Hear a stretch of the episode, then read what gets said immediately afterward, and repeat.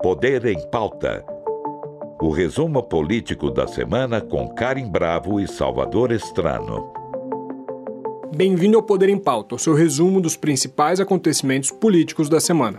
Lá na sexta-feira passada, a Polícia Federal realizou uma operação para investigar uma suposta quadrilha que desviou presentes dados ao Estado brasileiro para beneficiar o então presidente Jair Bolsonaro. Desde então, essa operação da semana passada monopolizou as atenções em Brasília. E agora, os desdobramentos dela podem levar a um racha no núcleo duro do bolsonarismo. Isso porque, Salvador, pela primeira vez vimos alguém próximo ao ex-presidente cogitando uma possível delação contra Bolsonaro. Mauro Cid ex-ajudante de ordens do Planalto e considerado operador do esquema de venda das joias, está preso há quase quatro meses. Agora contratou um novo advogado e afirmou que vai confessar à Polícia Federal ter participado do esquema e dizer que todas as transações ocorrem sob a ordem de Jair Bolsonaro. Nesta semana, a polícia fez ainda novas diligências sobre o caso e apreendeu quatro celulares de Frederico Wassef, advogado de Bolsonaro, que, segundo a PF, foi responsável por recomprar uma das joias que haviam sido vendidas nos Estados Unidos. E para piorar essa situação, o hacker Walter Delgatti Neto foi na quinta-feira à CPMI dos atos golpistas. Lá, ele fez acusações diretas ao ex-presidente. Delgatti afirmou que Bolsonaro pediu diretamente a ele três favores. Primeiro, que criasse um programa capaz de invadir a urna eletrônica, iniciativa que não prosperou. Depois, que ajudasse nos bastidores o Ministério da Defesa a produzir um relatório que apontasse possíveis falhas na segurança do sistema eleitoral. E o mais explosivo de todos, o depoente afirmou que em uma ligação, Bolsonaro disse ter conseguido um grampo nas linhas do ministro Alexandre de Moraes, do Supremo Tribunal Federal, e pediu que o Delgatti assumisse a autoria pelo crime. Em troca, o presidente concederia um indulto ao hacker. E o presidente da República entrou em contato comigo. E nisso eu, eu falei com o presidente da República e, segundo ele, eles haviam conseguido um grampo, que era tão esperado à época, do ministro Alexandre de Moraes. Mas a crise do bolsonarismo não interrompeu as negociações entre o Centrão e o governo. Mesmo com todo esse burburinho, Lula segue tentando formar maioria na Câmara dos Deputados. O presidente se reuniu com o presidente da Casa, o deputado Arthur Lira, para tentar bater o martelo sobre os nomes que devem ocupar a esplanada nos próximos dias. Silvio Costa, do Republicanos, deve ficar com o Ministério de Portos e Aeroportos e André Fufuca, do PP, tenta ocupar o Ministério do Desenvolvimento Social, responsável pelo Bolsa Família. Ainda estaria nessa conta a presidência da Caixa Econômica Federal, que seria indicada pelo próprio Lira. Para discutir todos esses assuntos, a gente conversa agora com o cientista político Celso Rocha de Barros. Bem-vindo, Celso. Tudo bem, agradeço muito o convite de vocês. O prazer é nosso aqui em recebê-lo no Poder em Pauta. Bom, Celso, vamos lá. Vamos começar falando dos desdobramentos das joias, né, que foi um dos assuntos mais comentados dessa semana. Só retomando aqui, a Polícia Federal apreendeu quatro celulares do advogado da família Bolsonaro, né, Frederico Assef. A ação faz parte, a gente sabe, da investigação que apura a venda ilegal de presentes destinados ao governo brasileiro. O ministro da Controladoria Geral da União disse não haver amparo legal para a venda desses itens. Então, eu te pergunto: o tenente-coronel Mauro Cid alega aí obediência devida e o advogado ACF prefere a submissão voluntária. Já dá para ter uma ideia do que vem por aí depois de tudo que Mauro Cid expôs e o comportamento do advogado ACF também? É, eu acho que vai se desenhando um quadro terrível pro, pro Bolsonaro, né? Porque, bom, primeiro é, lugar é, é, bom deixar claro, assim, o Bolsonaro não podia ter pego as joias para ele, assim, isso não é controverso, assim, isso é claramente ilegal ele pegar as joias para ele. Essas joias eram do Brasil e se as acusações forem verdadeiras, o Bolsonaro roubou joias que eram do Brasil. Pode ser que as acusações não sejam verdadeiras, naturalmente, vamos ver como é que o inquérito uh, evolui. Agora, a partir do momento que você tem uh, aqueles prints todos que a gente tem de conversa uh, do Cid, do pai do Cid, que foram divulgados na, na semana passada, que deixam claro que uh, o Cid, o pai dele e outras pessoas atuaram uh, sabendo que estavam cometendo ilegalidade para vender as joias em Miami e que inclusive se utilizaram de, do, do, do avião presidencial para ir para Miami vender as joias. Eu acho que é a coisa mais república de banana que eu já ouvi na história brasileira. Quer dizer, o presidente da República usa uma viagem para encontrar o Joe Biden para tentar desovar umas joias roubadas em Miami. Prioridades, é. prioridades. Tudo é questão de prioridades, é, Celso, é, cada um com as suas. É, né? Essa realmente eu admito que eu achei que nada mais me surpreenderia, mas essa me surpreendeu. Agora, até ali o Bolsonaro ainda estava dizendo: não, isso quem fez foi o Cid, quer dizer, não, não tem nada a ver com isso. Que era totalmente implausível. Mas a partir do momento em que, segundo a revista Veja, ouviu do advogado do Cid, que o Cid vai confessar os seus crimes e dizer que fez tudo sob as ordens do Bolsonaro, é muito difícil imaginar que o Bolsonaro não seja condenado por ter roubado essas joias. Aliás, só um assim, parênteses, é, teria que haver né? uma reviravolta. Só um parênteses, Celso, vale lembrar que o Mauro Cid já está no terceiro advogado. Passou primeiro pelo Rodrigo Roca, depois o Bernardo Fenelon e agora o César Bittencourt, que deu essa declaração que você acabou de dizer. Exatamente, exatamente. E, claro, e, e a, a, impressão que você tem é que essa troca de advogado agora foi justamente pela decisão de adotar a estratégia de, de confessar. Né? De delação. E, e atribuir Exato, de atribuir a, a responsabilidade ao, Bolsonaro. Porque, inclusive, cá entre nós, assim, se, não fosse o Bolsonaro, a história seria mais louca ainda. Quer dizer, o Cid teria roubado as joias que o Bolsonaro deveria ter entregue para o erário público. Quer dizer, aí já começa a ficar um negócio realmente que, que desafia muito a, a, a nossa disposição de acreditar, certo? Então, assim, é, em se confirmando a confissão do Cid e baseado em tudo que nós já tínhamos, é altamente provável que ele seja condenado pelo roubo dessas joias, entendeu? Assim, porque não tem muito qualquer, eu não consigo imaginar uma outra explicação para esse conjunto de fatos. Agora, Celso, uma coisa chamou bastante atenção nessa estratégia e eu queria até retomar um comentário que o Alexandre Schwartzman fez ontem na bancada do Jornal da Cultura. Ele falou: é, Eu, como judeu, já vi essa história de que só estava cumprindo ordens e isso não deu certo. Essa desculpa de que Bolsonaro mandou ele fazer uma, uma sequência de crimes e que ele só aceitou passivamente cai? É, é, é possível acreditar nisso? Ele não levou nada é, em benefício disso? A gente sabe que ele teve uma movimentação atípica em relação à renda dele. Essa desculpa vai colar? É muito difícil, né? Assim, isso aí ele teria que realmente, o, o, advogado dele teria que ganhar um prêmio se conseguisse emplacar esse argumento é, no tribunal, porque é, pelos prints você vê claro. Porque o que poderia acontecer seria ele não saber que está cometendo uma ilegalidade. Por exemplo, Bolsonaro podia ter dito para ele: olha só, isso aqui eu tenho direito de pegar, já consultei aqui, você vai lá e vende. É, se fosse isso, ele até poderia se livrar. Mas pelos prints fica claríssimo que ele sabe que está fazendo uma, um negócio que não pode fazer. Inclusive ele diz, ah, é melhor que seja em dinheiro vivo porque é, para evitar a circulação pelo sistema bancário. Claro, porque pelo sistema bancário é mais fácil rastrear. Então assim, o, o Cid não vai ser absolvido. Assim, ele não, não, não vai conseguir sair dessa é, sem alguma espécie uh, uh, de condenação. Isso seria muito difícil uh, isso acontecer. É, agora, obviamente, uma coisa é a condenação que ele pode receber por ter sido o instrumento dessa ilegalidade cometida pelo Bolsonaro, e outra, uma condenação muito pior seria se ele fosse o idealizador dessa operação, né? que aí ele ia passar um tempo muito grande na cadeia. Então, para ele, o que vem acontecendo com o Cid é que se ele aceitasse, desde que o Cid foi, foi pego por falsificar a carteira de vacina, o que eu acho um simbolismo sensacional, assim, se tudo ter começado por uma, uma falsificação de carteira de vacina, foi, foi se aumentando o número de crimes que ele teria botar na conta dele para livrar o Bolsonaro. Né? E a verdade é que se você botar a, a, falsificação de vacinas, ele talvez topasse. Mas se você botar toda a conspiração pelo golpe de Estado, que também já foi ah, descoberta pela, pelo celular dele, e se você colocar agora o roubo das joias, o Cid teria que aceitar passar o resto da vida adulta dele na cadeia por fidelidade ao Bolsonaro. Deve existir alguém burro o suficiente para morrer pelo Bolsonaro, mas, mas não seria alguém que foi em primeiro lugar na toma dele no exército. Entendeu?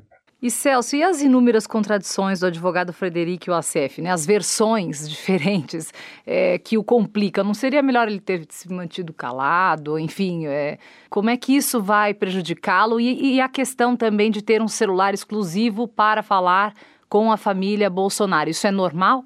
Decididamente não, né? E, e, o Acef é um personagem que, que é um capítulo à parte, né? Assim, não, é difícil achar uma confusão na política brasileira nos últimos quatro anos que não tenha o Acef. Assim.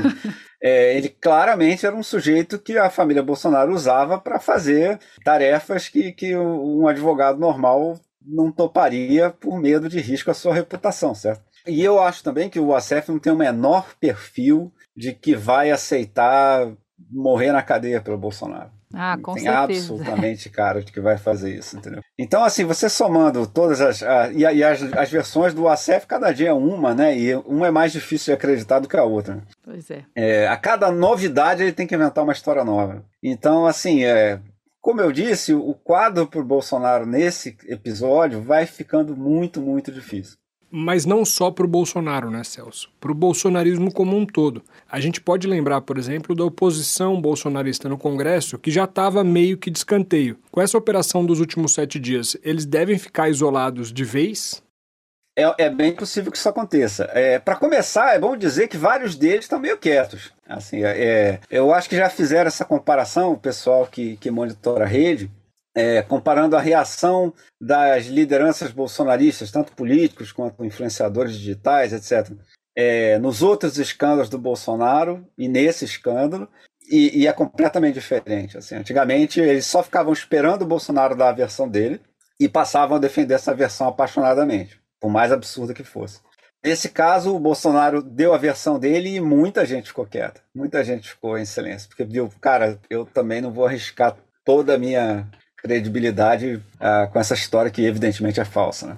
Agora, toda essa história, Celso, você acha que de fato atinge é, o eleitorado do ex-presidente Jair Bolsonaro? Isso de fato é aquele eleitor ferrenho do Bolsonaro, né? A pessoa de extrema direita, ela está vendo esse caso como um impeditivo de, de uma eventual possibilidade de votar nele novamente? Eu acho que o radical mesmo, não. Eu acho que esse pessoal vai acreditar em absolutamente qualquer coisa que o Bolsonaro diga. É, não sei se vocês viram uma pesquisa, eu não me, não me lembro agora qual era o instituto de pesquisa, que mostrava, eles perguntaram para eleitores do Bolsonaro, você acha que as joias que o, o Bolsonaro e a dona Michelle receberam como presentes são propriedade deles ou do Estado? E a maioria diz que a propriedade é deles. E aí eles perguntam para essas mesmas pessoas: você acham que as, que as joias recebidas pelo Lula e pela Janja em viagem são propriedade deles ou do Estado? E aí eles dizem que é do Estado, entendeu? Então, assim, é um pessoal que está disposto a ter convicções muito conflitantes e muito contraditórias para continuar defendendo o Bolsonaro. Só que a questão é a seguinte: esse grupo, que é o grupo realmente bolsonarista radical, não é grande o suficiente para o Bolsonaro, decididamente não é grande o suficiente para ele se eleger presidente da República de novo, mesmo ele, se um dia ele recuperar as condições legais de correr, o que eu acho que nunca mais vai acontecer, para ser honesto. E além do mais, é um pessoal que é bastante. que queima um filme um pouco do, do da direita mais moderada. Né? Eu não sei se é o se esse pessoal sozinho consegue ser uma força política que dispute majoritária, entendeu? Que dispute eleição grande. É, eles vão continuar existindo, quer dizer, é, era um setor da, da, da, da, opinião pública que provavelmente sempre foi radical, a quem o Bolsonaro deu voz, é, mas que se você for pegar, inclusive as pesquisas de 2018, o Bolsonaro demora um pouco para dar. O resto da direita entende que não vai ter outro candidato forte para enfrentar o PT. Aí, aí ele dá uma disparada. Mas durante boa parte, o que muita gente, inclusive, era cético com a chance dele de ganhar, é que ele ficava ali menos de 20%. Né? E esse menos de 17, 18 já não era só radical, entendeu? Já tinha um pessoal que tinha se impressionado com ele. Desde a, ele tinha subido, no, na época do impeachment era 8. Então ele, ele já tinha ganho alguma coisa ali naquele período. Então, assim, se ele ficar.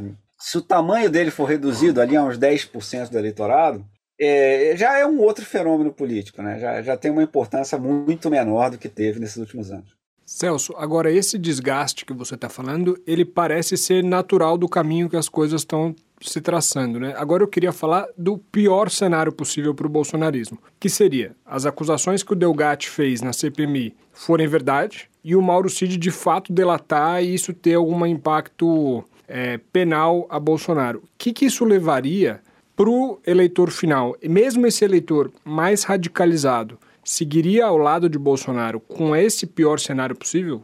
Pois é, eu, eu acho, por exemplo, que o caso do, do, do Delgatti, os efeitos políticos dos dois, dos dois casos são bem diferentes. O caso do Delgatti dificulta muito que o bolsonarismo volte a conquistar o centro, como conquistou num certo momento para ganhar a eleição de 2018. Inclusive a centro-direita, quer dizer. Mesmo candidatos de direita bastante animados, mas que aceitam as regras da democracia, não vão querer ser vistos do lado do cara que conspirou na, na, na sala da presidência para hackear a urna, entendeu? Que, que tentou enfiar um processo falso contra o Alexandre Moraes no sistema do tribunal. Essas coisas assim, de evidente atentado à democracia, eu acho que queima muito o filme do bolsonarismo diante desse setor mais moderado da direita. Por exemplo, para o Tarcísio aparecer do lado dos caras do Delgatti é bem ruim, assim, visto as ambições presidenciais dele. Agora, para os radicais mesmo, eles não dão a menor importância para isso, porque eles são a favor de golpe de Estado. Entendeu? Então, esse caso todo do Delgatti para eles. Essa questão das urnas, eu ouvi de, de, de, um grupo né, que eu tenho aqui de WhatsApp que o Bolsonaro não errou, não. Ele tinha mesmo que procurar fazer isso para ver se realmente ele não ia ser roubado na eleição. Então, assim, ele estava se defendendo, não é um crime. Ele estava querendo ver se ele, se ele era roubado, assim. Então, assim, e, e pessoas é, ali cultas, tão radicais. Então, assim, ainda, é, ainda existe quem, quem ache que não foi tão errado, que não foi um crime, entendeu? Que ele estava ali fazendo isso por apenas se defender. Isso assusta um pouco, né, Celso? Em termos da ordem dos fatos, né, assim, isso é um absurdo, certo? Assim, isso não faz o menor sentido. Porque, inclusive, ah, se, se, se, essa era a questão, ele poderia legalmente contratar empresas de segurança informática que têm funcionários especializados em fazer esse teste de invasão. Que tem gente que sabe fazer hacking, entendeu? E, e você pode contratar os caras para testar o sistema de segurança da sua empresa ou da sua urna, se você quiser. Ele não precisaria contratar ilegalmente um cara que, aliás, se não me engano, estava impedido pela justiça de usar computador. Tava sim. É, é.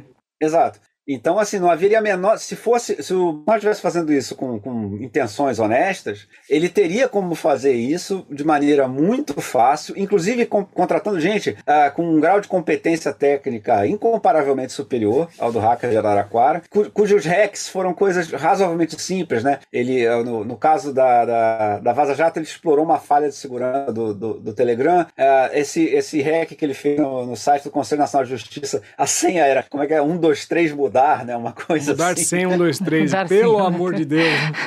pelo amor de Deus, né, cara? Então, assim, não é preciso ser o gênio do hacking internacional para fazer isso.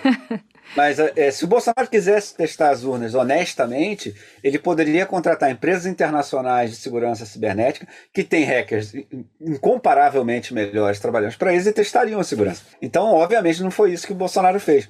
Agora, eu acho que vai ter gente também que sabe que isso era, era golpismo e é a favor, porque a gente tem que admitir que tinha um, um pedaço da população brasileira que queria que o Bolsonaro desse um golpe. Então, para essas pessoas, o caso do, do, do, do toda essa questão, não vai ter a menor importância. O que ba pode bater nesse pessoal é o caso das joias.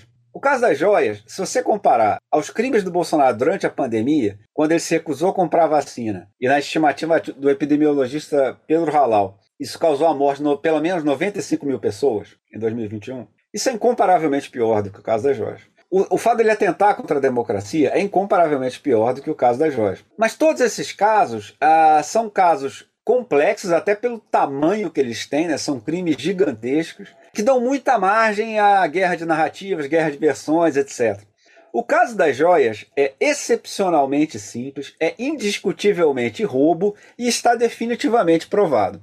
Então, justamente aquele recurso que o Bolsonaro tinha de fazer simplificações que todo mundo entende, etc., pode se voltar contra ele, porque justamente o caso das joias é o tipo de crime que os bolsonaristas imaginariam os adversários do Bolsonaro fazendo. Então, eu acho que por isso que para ele isso desespera mais do que os crimes muito piores que ele cometeu na pandemia ou, ou no atentado à democracia. Porque esse crime das joias é roubo de joia e já está documentado. E o, o 02 dele vai confessar. Isso eu acho que pode trazer um abalo maior para o Bolsonaro nesse núcleo duro do bolsonarismo.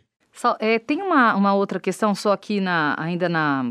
Continuando o depoimento do hacker Walter Delgatti, que ele acusou o Bolsonaro e também a deputada Carla Zambelli. Como é que pode ficar a situação da deputada? Eu acho que a Zambelli é, é enfim, é, é, já, eu já dou de barato que Carla Zambelli não vai ser, não vai terminar seu mandato. Assim, todo mundo no Congresso sabe que ela vai ser caçada, apontando arma para as pessoas na rua, que até, segundo os testemunhos, o próprio Bolsonaro não acreditou quando viu né, aquilo. É, é a Carla Zambelli não vai ser mais deputada e, e, não deve voltar a ter uma carreira política relevante nos próximos anos. É, ela claramente foi meio usada pelo Bolsonaro para fazer trabalho sujo, né, para fazer umas coisas ah, que claramente estavam fora da legalidade, essa coisa de arranjar um hacker, esses negócios todos. É, e ela foi pega. Então, aí, aí quando você se sujeita a esse tipo de, de risco, você sabe que é isso que vai acontecer com você. Eu acho que Carla Zambelli, no momento, é, é, é, eu duvido que alguém ainda discuta alguma questão legislativa com ela no Congresso. E Celso, a gente sabe que dentro de todas essas acusações, né, algumas precisam ser provadas para que a prisão de Bolsonaro se justifique, certo? É, e isso pode levar muito tempo. A gente tem uma ideia de, de como pode ser o Eu acho que aí depende. De no isso? caso das joias, ah, supondo que haja a confissão do Mauro Cid, aí é uma questão do processo correr. Aí está provado. Assim, porque você juntar isso com o que já tem, que a polícia descobriu nos celulares, etc., e movimentações, etc. É, assim, qualquer um de nós que fosse pego nessa situação seria condenado. Seria um feito jurídico da parte do advogado do Bolsonaro realmente sensacional, ou um feito político, né? Se ele conseguisse um acordão, uma, uma coisa qualquer. Mas, mas assim, as provas do, do, do desvio das joias estão lá. Assim, supondo que o Cid vai confessar mesmo. Né? Nos outros casos, realmente, a investigação continua. E a, e a pandemia, a, ela começou na CPI da pandemia, ela avançou bastante naquela época, mas eles abafaram. Então ela vai ter que ser retomada para a gente ter uma investigação real de quais são as responsabilidades por aquelas centenas de milhares de mortes durante a pandemia. Então, nesses casos, você tem toda razão. As coisas ainda têm que ser provadas, ainda tem que, que fechar né, o argumento. É, no caso do, do, do 8 de janeiro, o cerco está se fechando sobre o Bolsonaro também. Assim, já está ficando cada vez mais difícil você arrumar uma explicação em que não seja culpa dele. Mas, é, enfim, pode haver uma reviravolta, etc. Assim, a gente ainda não sabe, não é possível ainda dizer que ele seja culpado. É, agora, no caso das joias, assim, su novamente, supondo que a confissão do Cid de fato aconteça, é, realmente teria que acontecer um milagre para salvar o Bolsonaro de uma condenação nesse caso. Você está ouvindo Poder em Pauta. Celso, e agora eu queria virar um pouquinho a pauta para a gente discutir também o governo Lula. Nessa semana foi uma semana que, que parece meio paradigmática, né? Fechou-se um acordo para substituir ministros, a gente ainda não sabe quais ministérios eles vão ocupar, mas a gente já tem uma ideia de quem serão. Dois partidos vão ser beneficiados, o PP e o Republicanos. Queria discutir um pouquinho com você se isso vai ser capaz de apaziguar a relação de Lula com a Câmara dos Deputados e se isso vai garantir uma base aliada para o governo duradoura até o pois fim é, do mandato. Essa é a questão. Uh, depende muito do que, que eles vão ganhar, né? Assim, a gente ainda não tem os anúncios oficiais no momento dessa gravação, então, mas o que se diz é que o PP vai ganhar, por exemplo, a Caixa Econômica Federal. A Caixa Econômica Federal vale muito mais que a maioria dos ministérios, nos cálculos dos políticos. E não só por corrupção, é bom que se diga, é, é porque ela também ah, direciona crédito, enfim, é, tem toda uma, uma a possibilidade do, do, do, do, político beneficiar lá a sua região. Evidentemente, se o PP ganhar a direção da Caixa, isso vai, vai melhorar a situação do Lula no Congresso. No caso dos republicanos, eles devem pegar alguma coisa menor, é, mas deve ser ministério. Que se falou até agora, se não me engano, foi portos e aeroportos, né, que, que atualmente é do Márcio França. Pelo menos é o que, que se diz. Né? E se for isso, eu acho que é um ministério mais ou menos do tamanho do republicano. Quer dizer, deve, é uma negociação que, se, que eles podem esperar. Entendeu? O PP, além da Caixa, parece que quer um, um, um ministério. E talvez queira um ministério grande. Aí já fica mais difícil. É, mas o PP tem a vantagem que, além do seu tamanho que eles têm no Congresso, é o partido do Arthur Lira, né? Então, naturalmente, entra com, com outro poder de barganha. Agora, essa iniciativa deles de quererem pegar, por exemplo, o Ministério do Bolsa Família, isso eu acho que não vai acontecer. Pode acontecer, e foi discutido essa semana, seria dividir o Ministério do Desenvolvimento Social, né? O Bolsa Família ficar com alguém mais ligado ao PT, por exemplo, pode passar para o Ministério da Esther do EC, ou então criar um novo ministério que, que passe algumas das liberações de emendas uh, ah, para o indicado do PP. Isso eu acho que é possível e tem uma certa chance de acontecer. Agora, a grande questão que eu acho é o seguinte: isso tudo, se as coisas transcorrerem como sempre transcorrem, deve facilitar a aprovação uh, da agenda do governo no Congresso. Mas tem uma coisa que eu venho chamando a atenção: é que essa legislatura tem uma peculiaridade. Várias dessas forças que a gente sempre tratou como centrão estão em dúvida se vale a pena tentar subir de divisão e eleger presidente da República. Porque assim, o sistema político brasileiro é o, é o chamado presidencialismo de coalizão, um termo inventado pelo cientista político Sérgio Abranches. O que quer dizer isso? O presidente ganha a eleição, vira presidente da República, e daí em diante é que ele vai formar a maioria dele no Congresso, distribuindo ministérios e cargos para os partidos. Beleza. Isso, ao longo do tempo, levou uma certa divisão, uma certa especialização entre os partidos brasileiros. Durante 20 anos, PT e PSDB eram os partidos que lançavam candidato a presidente com chance, eles se especializaram em lançar candidato a presidente, e partidos como PMDB, PP, PTB, etc., ah, eram especializados em vender apoio no Congresso a quem ganhasse. O que acontece no momento é que, como a gente não sabe, o PSDB praticamente acabou, e a gente não sabe o que vai acontecer com o bolsonarismo, tem uma avenida na direita do espectro político para um novo partido que eleja presidente da República. E esses partidos, como o Republicanos, que é o partido do Tarciso, ou o PP, ficam na dúvida: será que eu entro no governo Lula ou eu faço oposição para lançar um candidato à presidência? É uma singularidade desse período, isso ainda não tinha acontecido. E eu acho que vai ser mais turbulenta essa relação do que foi nos outros governos por causa disso. Então, por exemplo, os republicanos: os republicanos vai ganhar um ministério, vai fazer parte da base do governo. Mas o Tarcísio é candidato a, a, presidente. Então eles também não podem entrar na barca do Lula assim com, a, com, com o mesmo desembaraço que entrariam em outra época. Ou se entrarem vão perder o Tarcísio. Então, eu acho que, assim, embora a, a chance do governo aprovar sua agenda tenha, melhore com essa, com essa redistribuição de ministérios, eu acho que tem uma, essa circunstância desses partidos estarem na dúvida se vão lançar candidato a presidente, gera uma tensão que eu acho inevitável até a próxima eleição presidencial. Eu acho que a, a relação do Lula com o Congresso vai ser mais difícil do que foi de outros presidentes com o Congresso em situações semelhantes por causa dessa circunstância que está completamente fora do controle dele. Celso, e, e, eu acho que além disso que você falou, tem um outro movimento acontecendo que também vale uma atenção. O PL, que foi o partido que mais elegeu deputados nessa legislatura, tem feito um movimento de criar uma ideologia fixa para o partido, que era uma coisa até então bastante inédita. A gente vê movimentos para mudar o estatuto, que, que aproximem mais de uma extrema-direita, a gente vê todos esses movimentos que dêem uma cara ideológica para um partido que até então era amorfo. Isso também impede esses deputados de se aproximarem da base de Lula com uma força é, contundente até aqui, Isso, correto? aliás, junto os dois temas que a gente discutiu hoje. Porque o PL era o, um dos partidos mais fisiológicos que, que existia. Assim, isso aí é. Se vocês quiserem, por exemplo, o, o Fernando Henrique Cardoso, ex-presidente, publicou os diários da presidência dele, né? E se vocês forem ver lá na entrada, lá no, no, dia, que anuncia que o Lula vai ter um vice do PL, o FHC fica, meu Deus do céu, esses caras aí são terríveis. É, então eles têm uma reputação, vem de longe de partidos que, que vendem apoio no Congresso para qualquer governo. Só que como o Bolsonaro entrou lá e elegeu uma bancada gigante para o PL, o PL é o caso típico do partido que está na dúvida do que, é que ele faz na vida dele. Porque se ele pudesse tornar um partido que elege presidente, ele prefere. Agora, isso tem o preço que ele vai ficar sem cargo aí quatro anos. Então, quem tiver no PL não vai ganhar nada do, do governo federal. Como foi em todos os governos é, quando, quando o PT fazia oposição aos, aos governos anteriores ao Lula, de, a, dos governos até 2002, o PT não tinha cargo nenhum, não tinha acesso a controle sobre verba pública nenhuma.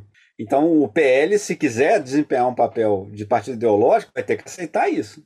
E é muito difícil, porque, embora tenha sido os bolsonaristas que fizeram o PL dar esse salto, ainda tem muita gente lá que é da velha guarda do Valdemar e que gostaria muito de ter cargo, gostaria, mesmo que fosse informalmente, mesmo que indique um cara ali para um negócio de segundo escalão e sem, muita, sem muito alarde, e gostaria muito de discutir liberação de emendas com o governo, e não tem grandes interesses nas ideias do Olavo de Carvalho, ou, ou seja o que for. E aí, a questão que o que a gente vai acompanhar é se esses escândalos derrubarem muito a popularidade do Bolsonaro, é bem possível que o PL troque de estratégia no meio do mandato do Lula. Assim, é bem possível que ele chegue e fale, gente, olha só, a gente tentou ser um partido ideológico, acabou que os nossos, os nossos ideólogos eram muito ruins, então a gente não deu certo. Vamos voltar ao que a gente sabe fa fazer. Então, assim, eu acho que esse caso que você levantou é exatamente o exemplo que eu estou dizendo. Tem um monte de partido no Congresso que antigamente era especializado em vender apoio, que está na dúvida se continua nesse ramo de negócios ou se vai tentar eleger presidente. Então, assim, não é só o governo que está diante de uma situação difícil, não. Esses partidos também estão. Celso, e agora para a gente terminar o nosso podcast hoje, eu queria que você fizesse uma análise da última pesquisa Quest que saiu sobre a avaliação do governo. É, o Lula conseguiu um, um feito único, pelo menos nessa legislatura, e conseguiu 60% de aprovação popular. Isso deve mudar a correlação de forças quando ele for negociar com o Centrão Sem ou tudo nenhuma, permanece igual? a situação dele, né? Quer dizer, porque, por exemplo, exemplo, se você tem 60% de aprovação, e aí o cara lá do Congresso fala assim: olha só, é, se você não me der tais cargos, a gente vai fazer seu impeachment. Ninguém vai fazer impeachment do cara com 60% de, de aprovação, entendeu? Seria uma guerra civil. Então já te dá mais tranquilidade, entendeu? O seu poder de barganha no Congresso melhora, entendeu? Assim, a, você, o seu apoio na próxima eleição vira moeda de troca também que pode substituir o cargo ou a, ou a liberação de emendas como, como moeda de troca. Então, assim, sem dúvida nenhuma, é muito mais fácil fazer tudo no governo se a popularidade estiver boa, né? Assim, e a, os números vieram bastante bons para o Lula. Né? Sim. Bom, só para a gente finalizar, porque infelizmente o nosso tempo chegou ao fim, né? Só colocando aqui uma coisa curiosa: que pela primeira vez desde o início do mandato, Lula virou o jogo e tem maioria entre os evangélicos, né? Vamos ver se isso vai refletir é, na eleição municipal do ano que vem. Uma curiosidade, mas algo impensável, né? Até pouco tempo atrás. Celso, muito obrigada pela sua presença. Nós conversamos com o cientista político Celso Rocha de Barros, viu? Até a próxima, Celso. Eu que agradeço, é sempre um prazer. Um abraço. Tchau, tchau, Celso. Até mais. Esse foi o Poder em Pauta e a gente se encontra na semana que vem. Você ouviu Poder em Pauta o resumo político da semana com Karim Bravo e Salvador Estrano. Produção de Júlio Zoiro. Apoio de produção Isaac Vinícius. Trabalhos técnicos Wagner Freitas. Realização Rádio Cultura, emissora da Fundação Padre Anchieta.